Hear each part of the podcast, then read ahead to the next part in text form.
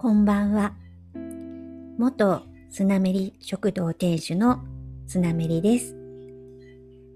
このポッドキャスト、スナメリのナチュラルレシピは、季節ごとの野菜や果物、お気に入りのお店など、信州の美味しいものの話、また、お家で手軽に楽しめるお料理のレシピ紹介を中心に、軽井沢暮らしのあれこれについてお話ししていきます。今回は第3回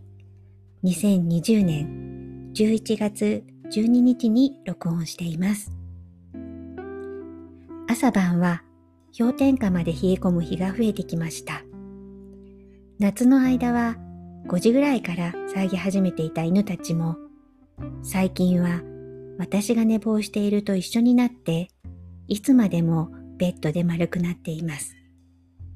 朝弱い私はベッドから出るのに気合が必要です。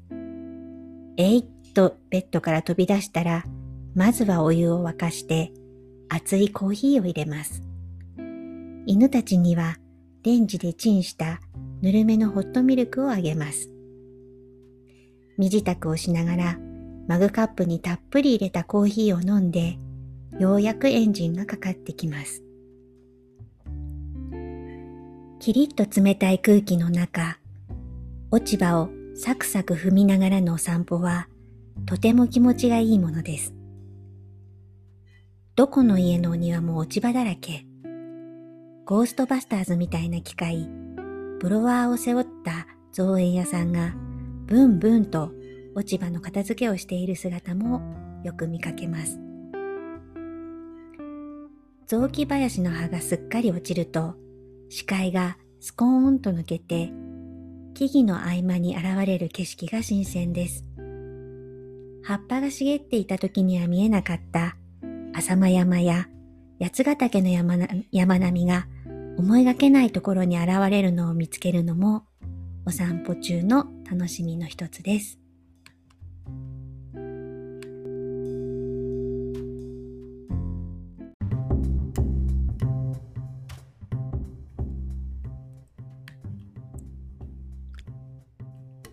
さて、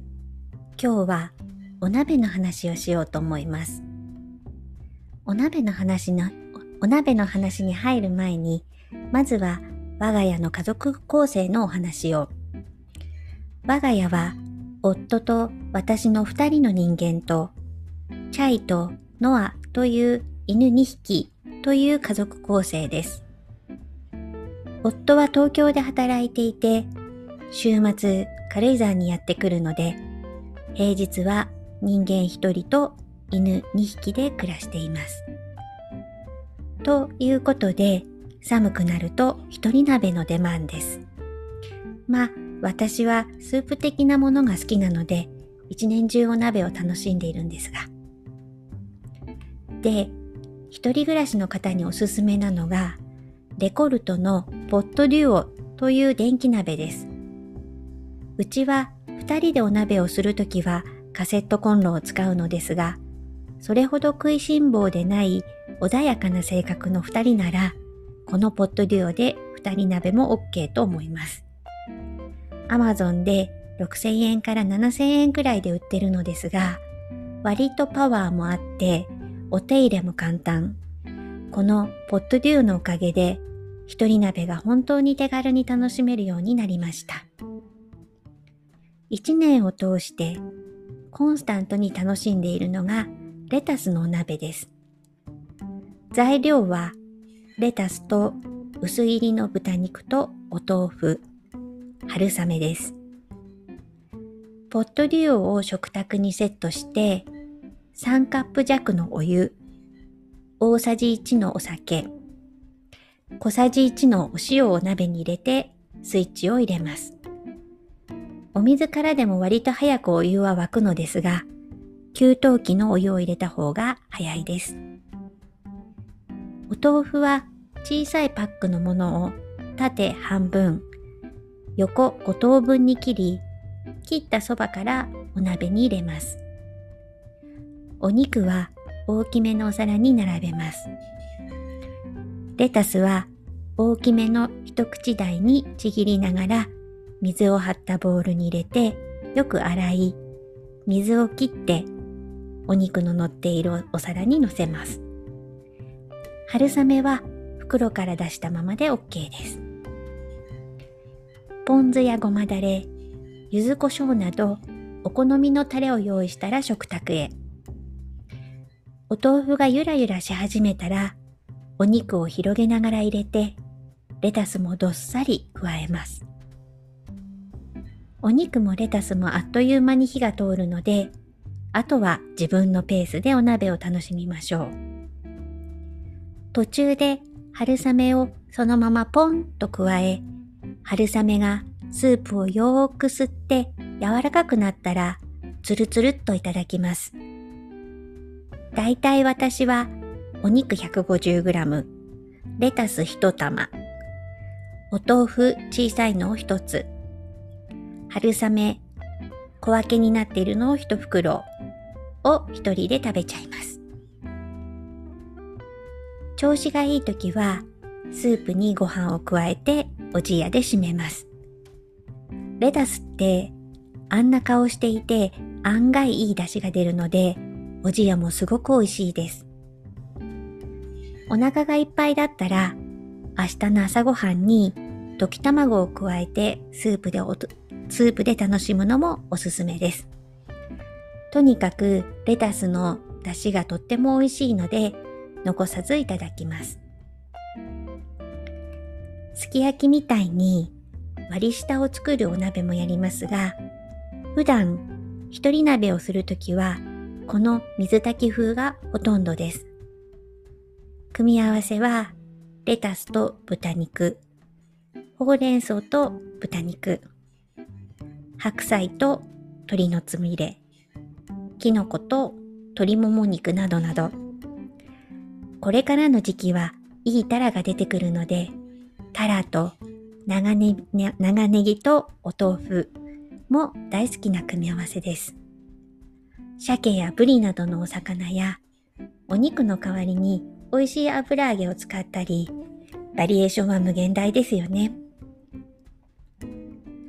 ちなみに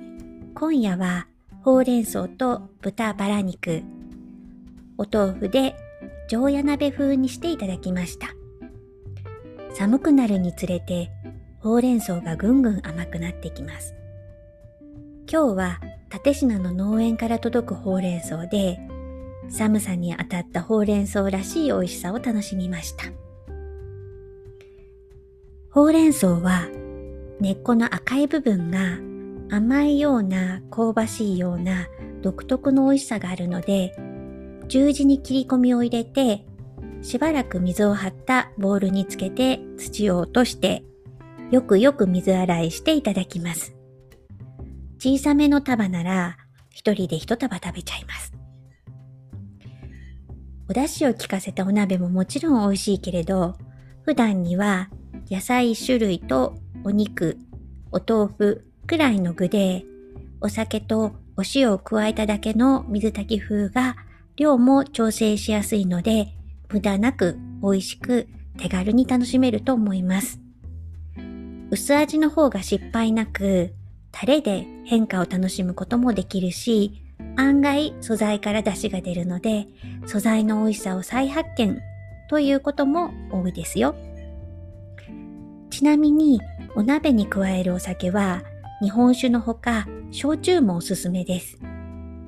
塩豚と白菜のお鍋など、脂身の多い豚肉なんかを使う組み合わせの時は、日本酒より焼酎の方が合うように思います。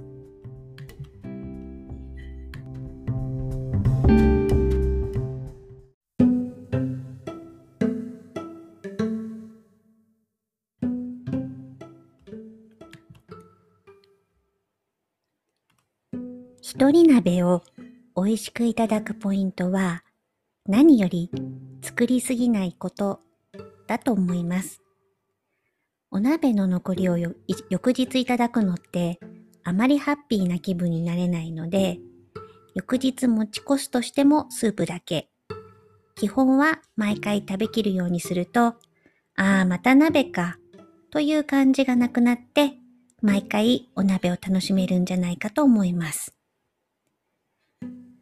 パンデミックの影響でお料理をする人、また今まで作ったことのないお料理に挑戦する人が増えているという話も耳にします。お料理初心者の方こそお鍋は失敗することもないし、栄養バランスも取りやすく、スキルアップにもぴったりだと思います。お料理に限らず、初めてのことってドキドキするし、おっかなびっくりで、まずは不安との戦い。最初のうちはオリジナリティを一旦封印して、定番のシンプルなものから始めて、うまくいかなかったら、うまくいかなかった理由をよーく考えてみて、また挑戦する。それを繰り返した方が、結局はお料理上手への近道になると思います。また、初心者の方にぜひ気をつけてほしいのが、お料理を始める前に、最初から最後までしっかりレシピを読んで、材料を全部準備して、もう一度手順を確認してからお料理を始めるということ。慣れない人ほど材料を揃える前に作り始めて、途中で、あ、あれが足りないとなったり、レシピを読みながら作って手順を間違えたりしがちです。基本的にお料理ってプラモデルを組み立てるのと一緒で必要な部品が揃ってなければ完成しないし手順が間違っていれば綺麗に仕上がらないものです。適当にやってもごまかせるところもあるけれどやはり適当に作ったものはそれなりの仕上がりだし安定して美味しいものを作れるようにはなれません。お料理上手になりたいな、自分で好きなものを作れるようになりたいな、と思うのなら、お料理の先生の作ったレシピを隅々までしっかり読んで、プラモデルを組み立てるように作ることを繰り返すのが一番と思います。そうそう、計量も大事。大さじ、小さじ、計量カップは100均でも手に入るし、お家にあるカレーのスプーン、コーヒーのスプーン、お気に入りのマグカップを自分なりの大さじ、小さじ、計量カップに決めて使うのもありです。調味料をきちんと測ると、次回味の調整ができます。もうちょっと甘い方が好きだな。もうちょっと薄味の方が好きだな。という調整ができるということです。慣れるまでは面倒に感じるかもしれませんが、慣れてしまえば大した手間ではないはずです。お料理の上達に計量は欠かせません。お鍋でもサラダでも、まずは一品。いつでもどこでも自信を持って自分が美味しいと思えるものが作れるようになると、お料理の世界がぐんと身近に楽しいものになるはずです。ちょっと大げさかもしれませんが、自分の日常を豊かにしてくれるお料理が身につくと、生きていくことに自信がつくように思います。普段着のお料理っていいものですよ。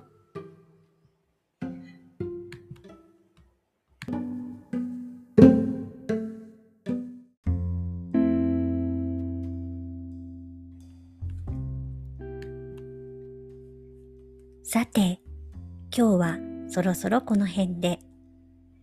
次回はお鍋の話第2弾でトマトのすき焼きの話をしようと思ってます。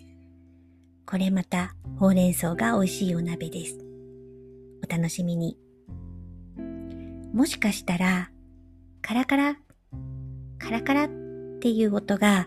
かすかに入っているかもしれません。うちはペレットストーブを使っていて、カラカラというのはペレットが落ちる音です。マイクを調整しているのですが、気にならないといいんですがどうでしょうか。おいおい、ポッドキャスト用のサイトも立ち上げようと思っていますが、まずは Twitter、Instagram にポッドキャスト用のアカウントを作りました。Twitter アカウントはアルファベットでスナメリポッドキャスト。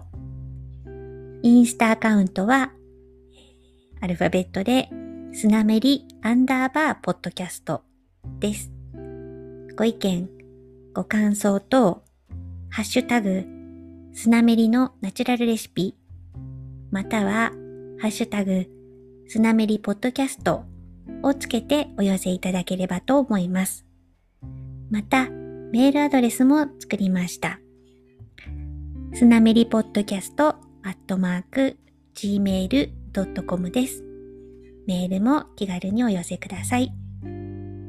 基本は週1で配信予定ですが、今回は週2配信にチャレンジです。ではでは、最後までお付き合いいただき、本当にありがとうございます。明日もニコニコな一日になりますように。おやすみなさい。